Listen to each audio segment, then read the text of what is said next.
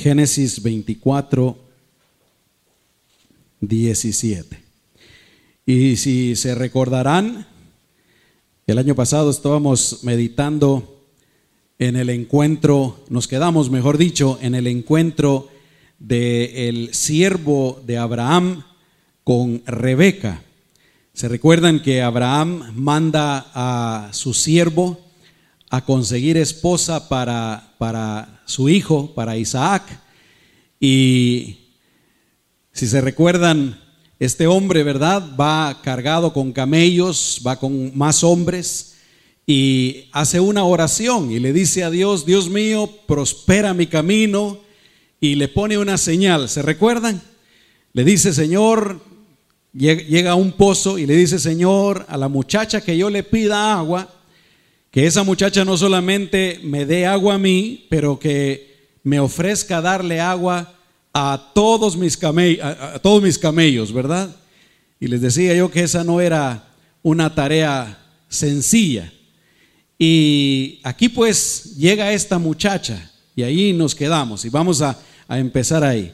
Génesis capítulo 24, versículo 17. Yo quiero pedirles, hermanos, que Mantengan su Biblia ahí abierta porque vamos a estar leyendo durante, durante este mensaje. ¿Está bien? Yo he titulado este mensaje Lecciones del encuentro de Rebeca con el siervo de Abraham. Y hay varias lecciones aquí que, que el Señor me ha dado a mí que quiero compartir con todos ustedes. Dice el versículo 17. Entonces el criado corrió hacia ella y dijo, te ruego que me des a beber un poco de agua de tu cántaro. Ella respondió, bebe, Señor mío. Y se dio prisa a bajar su cántaro sobre su mano y le dio a beber. Y cuando acabó de darle de beber, dijo, también para tus camellos sacaré agua hasta que acaben de beber. Y se dio prisa y vació su cántaro en la pila y corrió otra vez al pozo para sacar agua y sacó para todos sus camellos y el hombre estaba maravillado de ella, callando para saber si Jehová había prosperado su viaje o no. Amén. Hasta ahí vamos a dejar en este momentito. Repito, yo he titulado esta mañana este mensaje Lecciones del encuentro de Rebeca con el siervo de Abraham. Y lo primero, la primera lección que vino a mi mente cuando me estaba preparando para esta mañana es el resultado del comportamiento de Rebeca. Y voy a hablar de eso en un momentito. Pero la primera lección que nosotros, o que yo pude sacar de aquí es que Dios desea que nosotros, sus hijos, seamos personas amables y agradables a los demás. Dense cuenta lo que hizo aquí eh, Rebeca, versículo 17, el criado corre a ella, le dice, dame de beber un poco de agua. Ahora, note usted en el versículo 18 cómo empieza la respuesta de ella. Dice, bebe Señor mío, y se da prisa a bajar su cántaro sobre su mano y le da de beber.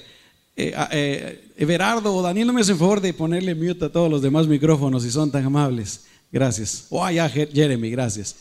Eh, entonces noten ustedes, pues, el hombre llega con esta muchacha, son totalmente extraños, le dice, dame de beber, y ella se da prisa. Es obvio que ella llevaba su cántaro sobre el hombro, ella baja el cántaro y le dice, bebe. Cuando él termina de beber, entonces dice que ella le dice, también para tus camellos sacaré agua hasta que acaben de beber y se dio prisa. Versículo 20. Y vació su cántaro en la pila y corrió otra vez al pozo para sacar agua y sacó para todos sus camellos. Y yo les decía el año pasado, esta no, esta no es tarea sencilla, hermanos. Yo me metí a investigar, ahora tan fácil que es meterse al internet a investigar todo, ¿verdad? Ahora cuando mi hija me dice, eh, papi, ¿qué es tal cosa? ¿O qué significa tal cosa? Rápido le digo yo, pues vamos a, buscar en el internet la respuesta. Hay que tener cuidado también porque hay muchas cosas que son negativas, ¿verdad? Hay que tener cuidado. Pero la cosa está que yo me metí al internet a, averiguar y les compartía yo el año pasado que un camello adulto, sediento, escuchen esto, puede tomar hasta 200 litros de agua, alrededor de 53 galones de agua. Ahora, yo soy un, no soy un, yo soy un niño de la ciudad. Yo no sé nada de animales. Yo cuando voy a visitar a mi hermana al rancho, a mí me dan miedo las vacas. Y tiene unos gansos ahí y yo salgo corriendo porque los gansos me quieren picar. A ver, ¿cuántos de ustedes se pueden identificar conmigo? Vamos a ver. ¿Cuántos son personas de ciudad? no saben nada del campo. ¿Cuántos son del campo? Vamos a ver. Conocen de animales. Que Dios los bendiga. Yo, no, sé nada de animales. Una vez un mi cuñado compró un caballo y saca un bote de cinco galones eh, para darle agua. Y yo dentro de mí pensé, pues es, es mucha agua. Yo pensé que a lo mejor un galón, dos galones sería suficiente. Y él saca este bote de cinco galones y se lo pone al caballo. Y, yo pensé que el caballo iba a ser como, como los perros, a lamerlo. Se nota que no sé nada de animales, ¿verdad? Y, le pone el, bote de cinco galones y, el caballo lo chupa, chupó el agua. En un ratito se lo acabó todo y tuvo que ir a traer más. Hermanos, repito, un, un camello sediento se toma hasta 200 litros de agua, o sea, 53 galones de agua, imagínense. Y por lo que la Biblia nos dice, implica que Rebeca, escuchen esto, tuvo que sacar 530 galones de agua, alrededor de 530 galones de agua, porque eran 10 camellos. ¿Cuánto tiempo le pudo haber tomado esto, esto a Rebeca, hermanos? Bastante tiempo. Pero el punto que estoy tratando de hacer, hermanos, es notemos la actitud de Rebeca, notemos la calidad de persona que ella es. Hasta aquí nosotros no conocemos absolutamente nada de Rebeca. Y yo creo, mis amados hermanos, por esto que les estoy compartiendo, que Dios desea que nosotros seamos esa clase de personas que nosotros seamos personas amables. ¿Cuántos dicen amén? Que nosotros seamos personas que estemos dispuestas a ayudar a los demás. Que nosotros seamos personas educadas también. ¿A cuántos de ustedes les gusta la educación? Que nos, por ejemplo, en la casa, a mí me gusta que me digan buenos días, a mí me gusta que me digan buenas noches, a mí me gusta que me digan cómo está, que me digan muchas gracias. Eh, eh, me estoy explicando, hermanos. Yo creo que Dios desea que nosotros en general seamos personas agradables, ayudadoras, amables, etcétera. En una ocasión, hasta Jesús dijo si, que si alguien eh, te cargaba por una mía, y él no está hablando de, de algo justo, sino que está hablando de una injusticia. Si alguien te carga por una mía, o sea, te hace llevar una carga una milla. ¿Y saben de dónde saca eso Jesús? Porque se recuerdan que los israelitas en el tiempo de Jesús estaban bajo el dominio del imperio romano y había una ley que decía que cualquier ciudadano romano le podía pedir a algún judío que le llevara la carga una milla. Era la ley. Y por eso Jesús está diciendo esto. Si alguien te hace cargar una milla, algo, dice, no solamente hagas eso, sino que ve dos millas. Imagínense esto. Si alguien te pide, lo ponemos en nuestro lenguaje hoy, ¿verdad? Si alguien te pide la chamarra, no le des solo la chamarra. Dice, dale la camisa también. Ahora, ¿cuál es el propósito de todo esto, hermanos? Yo creo que hay varios propósitos. Yo creo que el primer propósito es, obviamente, que seamos personas agradables. ¿Cuántos dicen amén, hermanos? ¿Verdad que es bonito estar con personas agradables? ¿Verdad que sí? Que se saludan, que, que se ayudan, que se hablan bien, etcétera, etcétera. Es el primer propósito. Segundo propósito, yo creo que es agradar a Dios, porque Dios se agrada cuando nosotros nos comportamos de esta manera.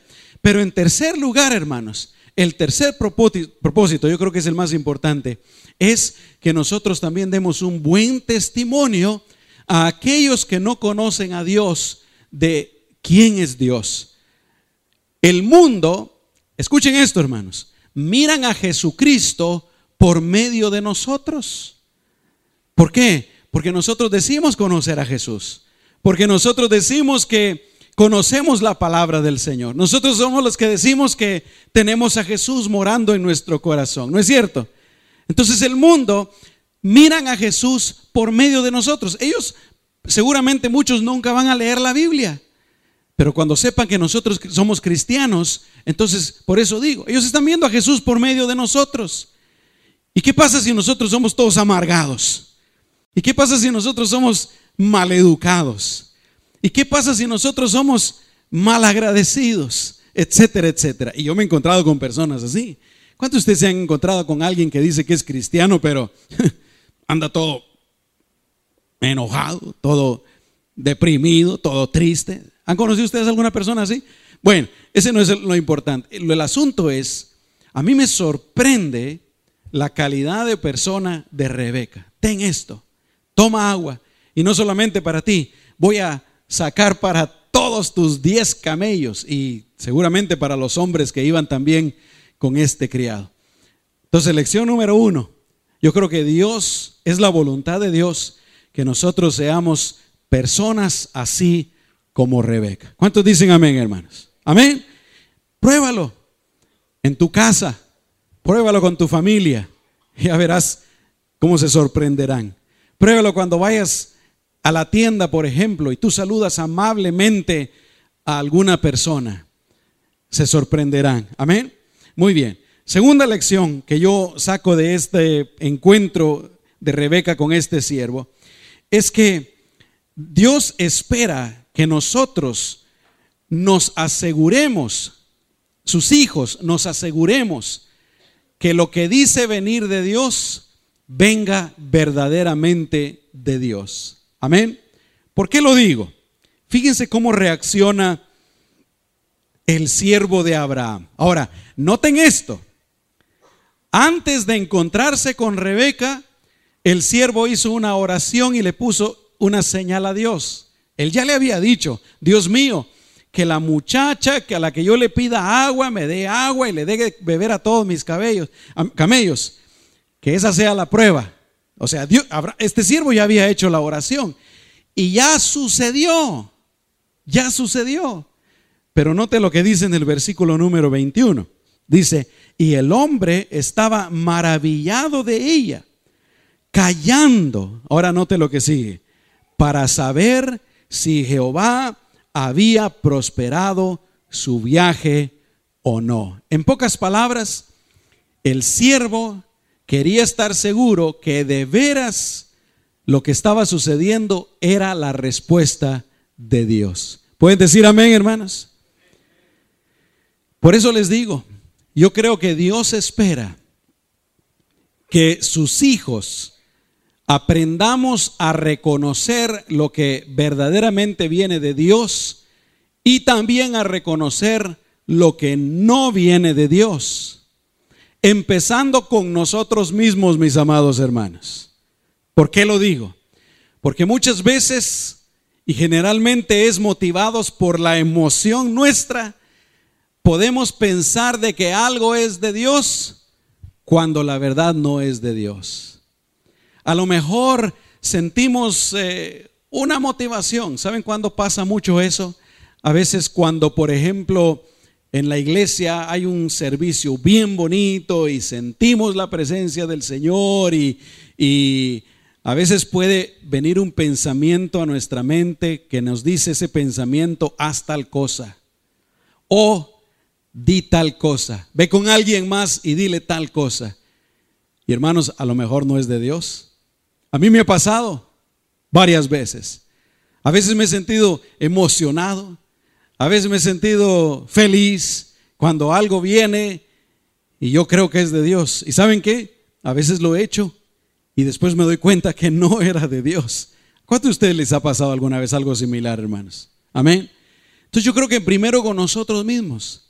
Debemos de darnos cuenta si algo es de Dios o no es de Dios. A veces tenemos un sueño, a veces tenemos un sueño y rápido queremos ponerle alguna interpretación ahí, ¿verdad? Que viene de Dios. Tenemos que estar seguros de verdad de veras si, si viene de Dios o no. A veces se nos acerca alguien y nos dice, ¿sabes qué? Tengo palabra de Dios para tu vida. Tenemos que estar seguros, mis amados hermanos. ¿Qué tal si la otra persona está emocionada y a lo mejor piensa que va a hacer algo de parte de Dios cuando de, de veras no es de Dios? Me explico, mis amados hermanos. Este hombre, a pesar de que estaba viendo todo aquí, como él se lo había pedido al Señor, dice que él está esperando, esperando para saber si Jehová había prosperado su viaje o no. Esto es lo importante. Este hombre quería hacer la voluntad de Dios. Era lo más importante para él.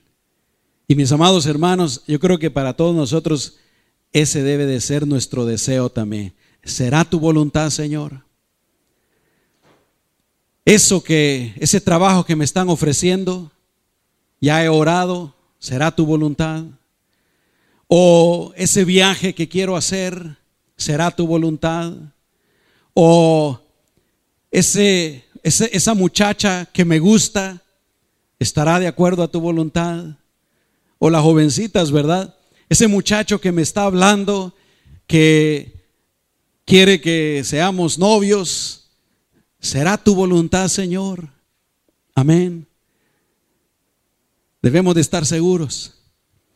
Y otra cosa, especialmente en este mundo en donde hay tantas religiones y tantas religiones falsas, y la gran mayoría dicen que son de Dios, Muchas dicen que vienen de Jesucristo. Hay muchos mensajes. Mis amados hermanos, debemos estar seguros si de verdad viene de Dios o no. Fíjense, yo cuando le entregué mi vida a Cristo y empecé a ir a la iglesia, yo estaba sentado ahí en la iglesia y venían estos pensamientos a mi mente. ¿Será que de veras hice lo correcto? ¿Será que estoy en la iglesia correcta? Tal vez algunos de ustedes alguna vez han tenido ese pensamiento, ¿verdad? Bueno, ya me entregué mi vida a Cristo. ¿Será que de veras esto es cierto? a mí me pasó. Y gracias a Dios por su Espíritu Santo, porque Él ponía este pensamiento en mi corazón. Y el pensamiento era este. Tú sigue a Cristo y sigue la palabra de Dios, ahí no habrá error. Dice amén, mis amados hermanos. Ahí no habrá error. Si se está haciendo lo que dice la palabra del Señor, si está siguiendo a Cristo, ahí no hay error. Por eso les invitamos siempre, ¿verdad? Lee la Biblia, lee la Biblia, lee la Biblia. Consulta con el Espíritu Santo. Otras religiones dicen, sí, te voy a enseñar la Biblia. Yo te voy a enseñar la Biblia. Tú no puedes entenderla sola. Yo te voy a enseñar. Aquí tengo estos libros para ayudarte a aprender la palabra de Dios. Nosotros no decimos eso. Nosotros decimos, lee tú la Biblia, estudia la Biblia. Pregúntale al Espíritu Santo. Deja que el Espíritu Santo te guíe. Y mientras estés siguiendo a Jesús, mientras estés siguiendo la palabra de Dios, entonces estás bien. ¿Cuántos dicen amén, mis amados hermanos? Yo muchas veces les he dicho, aún si yo digo algo que es contrario a la palabra del Señor, no me lo crean. El apóstol Pablo dijo eso. Aún si un ángel desciende del cielo con un evangelio diferente, hermanos, seamos sinceros, ¿cuántas personas le creerían a un ángel? ¿Mm? Si le creen a una imagen en una tortilla quemada, ¿Cómo no le van a creer a un ángel? ¿Es cierto o no? Si le creen a, un, a una imagen que salió en un árbol que parece algo, ¿se imaginan ustedes que un ángel descendiera del cielo? Poderoso. Mucha gente le creería. Y Pablo dice, aun si un ángel les predica un mensaje diferente, no lo crean. Y luego él se pone a sí mismo, aun si yo mismo, Pablo, les traigo un mensaje diferente del cual les prediqué ya, no lo crean. Que eso sea una maldición de Dios, dice. Amén. Entonces, lección número uno, mis amados hermanos, seamos como Rebeca, seamos amables, seamos cariñosos, seamos educados, seamos ayudadores. Lección número dos, lo que dice venir de Dios, comprobemos que verdaderamente viene de Dios. ¿Cuántos dicen amén? Lección número tres, yo creo que es la voluntad de Dios que nosotros, sus hijos, seamos agradecidos y que lo manifestemos. Porque a mí me pasa algo, yo no sé si a ustedes les pasa. A mí me pasa que yo soy muy agradecido, pero a veces no lo manifiesto. No lo digo con palabras o no lo muestro con acciones. Y yo creo que es la voluntad del Señor que seamos agradecidos y lo mostremos también. Les he dicho en otras ocasiones, a mí me da tristeza, por ejemplo, en, la radio, ¿verdad? Ustedes saben que yo estoy los viernes ahí en el programa de acción de gracias. Todo el mundo llama de lunes a jueves para la oración. Hermanos, a veces los que los pastores que les toca orar ni tiempo les da, porque hay tantas peticiones y las hermanas que están contestando el teléfono están como locas ahí. El viernes hasta tiempo de poner música. ¿Se han dado cuenta? Porque en nuestra naturaleza nos, nos llama más la atención cuando hay una necesidad que cuando hay una bendición. Cuando hay una necesidad, corremos a Dios, corremos a los demás, oren por mí. Y no está malo, no es malo, hay que hacerlo. Pero hermanos, ¿por qué no dar gracias? Ahora, por ejemplo, que ha sucedido lo del hermano Arzola, por quien estamos orando, que ni siquiera ha podido tragar. Hermanos, ¿cuántos le dan gracias a Dios de que ustedes pueden tragar en esta mañana? ¿Mm? Cuando yo estaba allá en el hospital en Guatemala, acabado de operar, ¿saben por qué le daba gracias a Dios? Señor, gracias por permitirme caminar. Señor, Gracias por permitirme levantar los brazos. Hasta por las cosas más ah, sencillas, ¿verdad? Por respirar. ¿Por qué no darle gracias a Dios, hermano? ¿Qué tal si el Señor nos quitara la respiración unos cinco minutos? Ay, Señor. ¿Verdad? ¿Se imaginan? Entonces, fíjense, primero tenemos que ser agradecidos con las demás personas. Note usted, versículo 22. Y cuando los camellos acabaron de beber, le dio el hombre un pendiente de oro que pesaba medio ciclo y dos brazaletes que pesaban diez ciclos. Y le dijo, ¿de quién eres hija? Te ruego que me digas. ¿Hay en casa de tu padre lugar donde posemos? Y ella respondió, bueno, vamos a dejarlo hasta ahí. Este es el asunto. El hombre inmediatamente, por la amabilidad de la muchacha, saca este brazalete, saca estas joyas y se los da. Ahora, no vamos a entrar ahí en mucha profundidad, pero este es el asunto, el punto que quiero hacer, hermanos. Cuando alguien nos ayuda, debemos de ser agradecidos. ¿Cuántos dicen amén? Amén. Y mostrarlo. Esta es la verdad. Hay tantas personas tan buenas alrededor de nosotros, hermanos. Hay personas buenas en nuestra familia, hay personas buenas en la iglesia, hay personas buenas en nuestro trabajo que siempre nos están ayudando. Hay que manifestarlo. Hay que decirles gracias. Hay que hay que de alguna manera no pagar, pero mostrar nuestro agradecimiento. ¿Me estoy explicando bien, hermanos? Amén. Eso es bueno. Yo me he dado cuenta y, lo confieso, como les dije hace un momentito, a veces a mí me falta ser así. Muchos de ustedes a mí me han bendecido tanto, hermanos. Me han bendecido tanto. Y bueno, voy a aprovechar esta mañana. Muchas gracias, hermano. Dios les bendiga. Amén. Y, y, no solo eso, pero especialmente hay que ser agradecidos con Dios. Fíjense ustedes, versículo 26. Vamos al versículo 26. Dice, el hombre entonces se inclinó y adoró a Jehová y dijo, Bendito sea Jehová, Dios de mi amo Abraham, que no apartó de mi, amo, de mi amo su misericordia y su verdad, guiándome Jehová en el camino a casa de los hermanos de mi amo. Yo quiero invitarte, mis amados hermanos, quiero invitarte, hermano, hermana, ¿por qué no a partir de hoy procuramos ser más agradecidos con Dios? ¿Cuántos dicen amén? En la mañana, y, es que así es nuestra naturaleza, lamentablemente.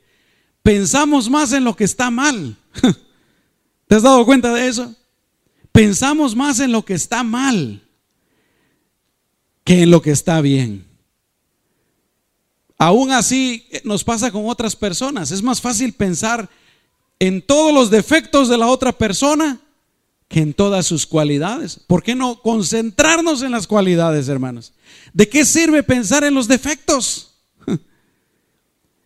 En nuestra vida, ¿de qué sirve estar afanados en, en los problemas, en las cosas que nos faltan, en las cosas malas? Jesús dijo que afanándonos no podíamos hacer absolutamente nada. ¿Por qué no concentrarnos en lo que está bueno? Al abrir los ojos, decirle al Señor, Señor, gracias por este día, porque me permitiste abrir los ojitos. Amén. Gracias, Señor, porque me puedo mover otra vez. Lo que sea, hermano. Fíjense lo que dice la palabra del Señor. Dando siempre gracias por todo al Dios y Padre en el nombre de nuestro Señor Jesucristo. Y luego dice, dad gracias en todo, porque esta es la voluntad de Dios para con vosotros en Cristo Jesús. ¿Cuántos pueden decir gloria a Dios en esta mañana, hermano? ¿Cuántos quieren hacerlo conmigo? Yo estoy tratando de practicarlo. Señor, gracias. Señor, gracias. Gracias por esta ropita, aún por las cosas más sencillas. Gracias por este carrito. En lugar de subirte, este carro ya no sirve para nada. Quisiera un Mercedes Benz. No, Señor, gracias por este carro. Gracias por este viejito. Gracias por la esposa que me diste, Señor. Yo la bendigo en el nombre de Jesús. En lugar, por ejemplo, de decir de los hijos, ¿verdad? Ay, estos mis hijos. No, decir, Señor, gracias por los hijos que me diste. Yo los bendigo en el nombre del Señor. Señor, gracias por la casa que me diste. Gracias por el trabajo. Imagínense cómo cambiaría el mundo, hermanos. Señor, gracias por el jefe, por el patrón. Y allá viene bien enojado con cara de limón. Pero nosotros no respondemos igual. Muy buenos días, Dios le bendiga. ¿En qué le puedo servir? Y es bíblico. La Biblia dice que todo lo que hagamos lo debemos de hacer como para quién? Para el Señor, ¿verdad? Y no como para los hombres. Muy bien. Lección número cuatro. Yo creo que es el deseo de Dios que los hijos de Dios nos aseguremos de hacer precisamente la voluntad de Dios. Vamos con el versículo número 28. Note usted, y la doncella corrió e hizo saber en casa de su madre estas cosas. Y Rebeca tenía un hermano que se llamaba Labán, el cual corrió afuera hacia el hombre a la fuente. Y cuando vio el pendiente y los brazaletes en las manos de su hermana que decía, así me habló aquel hombre, vino a él. Y he aquí que estaba con los camellos junto a la fuente. Y le dijo, ven Benito de Jehová, ¿por qué estás afuera? He preparado la casa y el lugar para los camellos. Entonces el hombre vino a casa. Bueno, ustedes lo van a leer en su casa. Quiero contarles la historia. Rebeca va a su casa y le cuenta a su papá, le cuenta a su mamá, le cuenta a su hermano y mandan a traer al hombre y le dan comida a los animales, le dan comida a él. Dice que le lavan los pies al siervo de Abraham, le lavan los pies a todos los hombres que van con Abraham. Y entonces el siervo de Abraham les platica todo lo que ha sucedido, el propósito de su viaje, la oración que él había hecho a Dios, y les dice, así ya acortando la historia, les dice, ahora por favor, he encontrado a la muchacha, déjenla ir conmigo, dejen que me vaya lo más pronto posible, en otras palabras, porque a eso vine y eso es la voluntad de Dios y me tengo que ir. ¿Y saben cuál es la respuesta de los hombres? Del papá, de la mamá y del hermano. Le dicen, no hombre, eh, quédate un poquito más de tiempo con nosotros. Estaban siendo amables, nada de malo en eso. Pero el hombre le dice, por favor, déjenme ir ya. Déjenme ir con la muchacha. Dios me ha bendecido, Dios me ha prosperado, déjenme ir. ¿Y saben qué hacen el papá de, de Rebeca y el hermano? Le dicen, bueno, llamemos a la muchacha a ver qué dice ella. y allá viene la muchacha.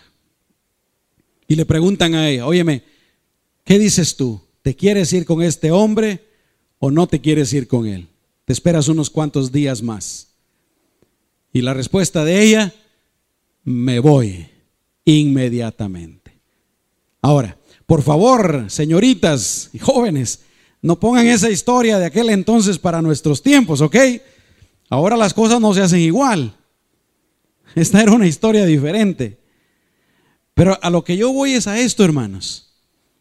Esta jovencita Rebeca, de alguna manera Dios le mostró en su corazón que todo lo que estaba sucediendo venía de Dios y que era la voluntad de Dios de que ella se fuera con el hombre. Ahora, piensen en esto, lo acaba de conocer. No es con él con el que se va a casar, él está hablando de otra persona. Mas sin embargo, ella sabe que es la voluntad de Dios y ella decide ir con él. Yo, yo esto es lo que aprendo, mis amados hermanos. No hay nada mejor en este mundo. No hay nada que te traiga más paz, más satisfacción, más tranquilidad que estar en la perfecta voluntad de Dios. Cuando uno está fuera de la voluntad de Dios, hay intranquilidad. Tal vez hay alguien aquí en esta mañana que que está viviendo lejos de Dios, que nunca ha recibido a Jesucristo como su Señor y Salvador, yo te puedo decir con casi completa seguridad, en tu vida hay insatisfacción, en tu vida no hay paz. Pero en el momento que tú vengas a Dios por medio de Cristo y empieces a vivir conforme a su voluntad, Él te va a dar de esa paz. Dice la Biblia que sobrepasa todo entendimiento.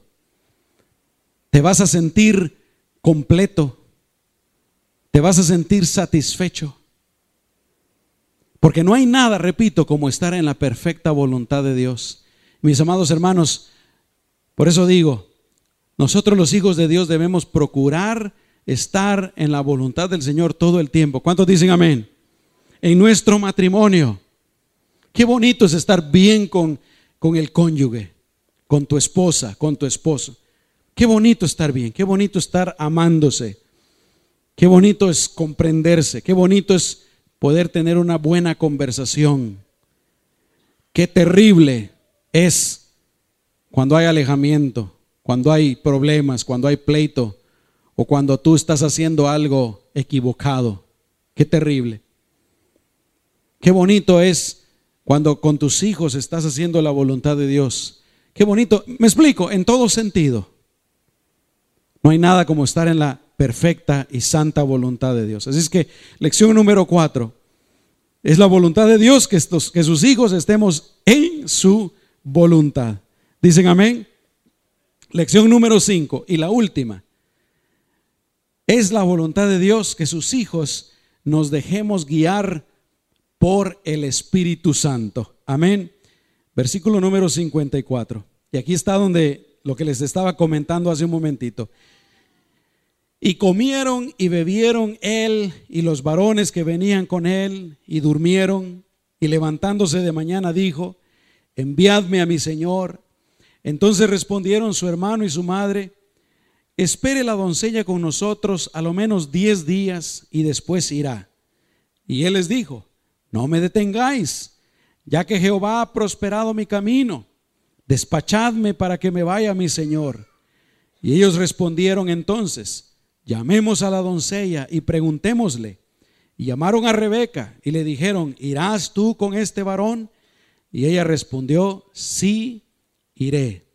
Entonces dejaron ir a Rebeca, su hermana, y a su nodriza, y al criado de Abraham y a sus hombres.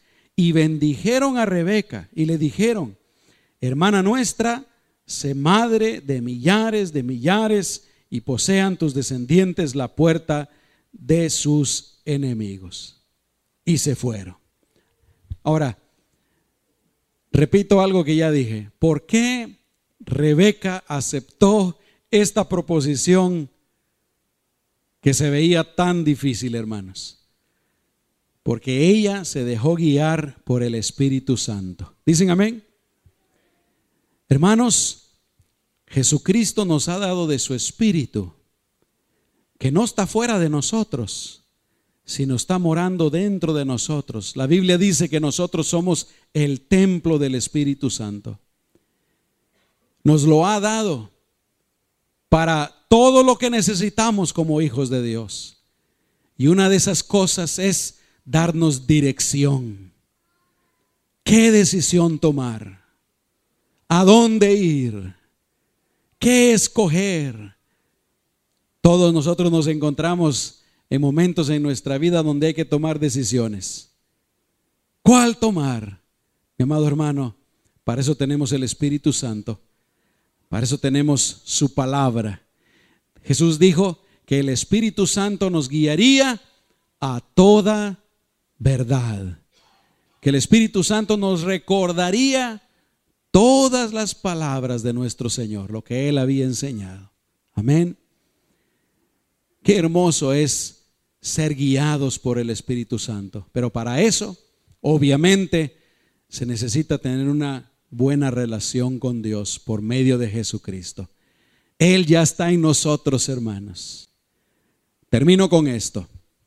Este año yo he, procurado que meditemos en el hecho de en esa ley espiritual que es sembrar para recibir. Ahora, lamentablemente hay quienes han mal utilizado esa verdad espiritual, lamentablemente. Pero eso, que alguien lo haya mal usado no quiere decir que no sea cierto. La Biblia dice que todo lo que sembremos, ¿qué va a pasar? Eso también vamos a cosechar, ¿verdad que sí? Y si nosotros hacemos la voluntad del Señor, si nosotros le obedecemos, si nosotros le amamos, mis amados hermanos, vamos a cosechar la bendición de Dios. Primero espiritual, pero también en nuestra familia. ¿Cuántos de ustedes quieren que Dios les bendiga en la familia, hermano? ¿Cuántos quieren que Dios bendiga sus matrimonios? Amén. Todos, ¿verdad? ¿Cuántos quieren que Dios les bendiga en sus trabajos? Todos. Mi amado hermano, sembremos amor a Dios sembremos obediencia, sembremos lo que hemos platicado en esta mañana y recibiremos la bendición de Dios de muchas maneras diferentes en nuestra vida. Gloria al Señor. Esta mañana, hermanos, propongamos, propongámonos una vez más salir de esta iglesia, ir al mundo, porque ahí nomás, ahí pasamos esa puerta y ya, ¿verdad? Eh, entramos en el mundo, por decirlo así, aunque no necesariamente es así. Pero salimos de esa puerta, vamos a ir a nuestra casa o tal vez vamos a ir a algún restaurante y, vamos a hacer cosas el día de hoy, mañana a trabajar, algunos a la escuela. Propongámonos en esta mañana, yo voy a, yo voy a sembrar, voy a sembrar lo que Dios me ha enseñado y voy a cosechar.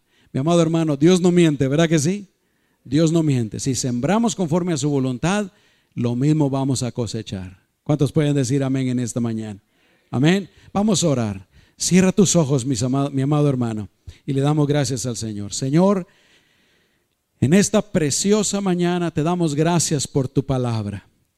Amado Señor, ayúdanos en primer lugar a ser como, como Rebeca, a tener ese corazón, a tener esa actitud, a ser, Señor, así como ella fue, amable, educada, ayudadora, Señor, que se esforzó, aún se sacrificó, Señor, físicamente para ayudar a un desconocido. Señor, que nosotros seamos así, empezando con nuestra casa, Señor. Empezando con nuestro cónyuge, nuestra esposa, con nuestro esposo. Empezando con nuestros hijos. Pero también que seamos así, Señor, con los vecinos Que seamos así, Señor, con los compañeros de trabajo. Si ellos no son amables, Señor, nosotros sí vamos a ser amables. Porque, Señor, nosotros somos, tus hijos y somos la luz del mundo. Somos la sal de esta tierra. Señor, ayúdanos también a que cuando algo diga venir de ti, a asegurarnos que verdaderamente viene de ti, Señor. Porque hay tantas cosas que dicen que vienen de parte tuya en estos días, pero Señor, muchas no son verdaderamente tuyas. Señor, ayúdanos a ser personas agradecidas también, agradecidos con las demás personas y a mostrarlo, a decirlo. Y especialmente agradecidos contigo, Señor. Y, contigo mostramos más nuestro agradecimiento en adoración, pero también con nuestra vida. En el nombre de Jesús. Señor, ayúdanos a hacer tu voluntad. Y ayúdanos a ser guiados por tu Espíritu Santo cada día y a cada momento de nuestra vida. En el nombre poderoso de Cristo Jesús. Gracias Señor. Amén y amén. Aleluya.